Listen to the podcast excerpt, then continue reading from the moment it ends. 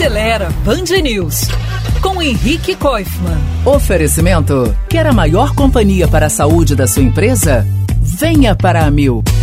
Faz um tempinho eu falei aqui sobre o que fazer com o carro se ele for pego por uma enchente e a água cobrir parte do motor. E o conselho mais importante era não tentar ligar o motor e levar o carro rebocado direto para uma oficina. Mas o que fazem com o carro lá? Bom, basicamente um bom exame dos componentes elétricos e eletrônicos, uma conferida no escapamento, inclusive no catalisador, para ver se não estragou, e também uma revisão geral, verificando e substituindo todos aqueles mesmos itens que entram no plano de manutenção previsto no manual do carro, como velas, cabos, correias, etc. A revisão inclui ainda a troca de óleo dos demais fluidos de freio, de arrefecimento e, se houver, da caixa de marchas, da direção, os filtros de ar, gasolina e óleo, e com tudo trocado e testado, uma boa higienização, né, uma limpeza geral. Daí o carro deve voltar a funcionar direitinho.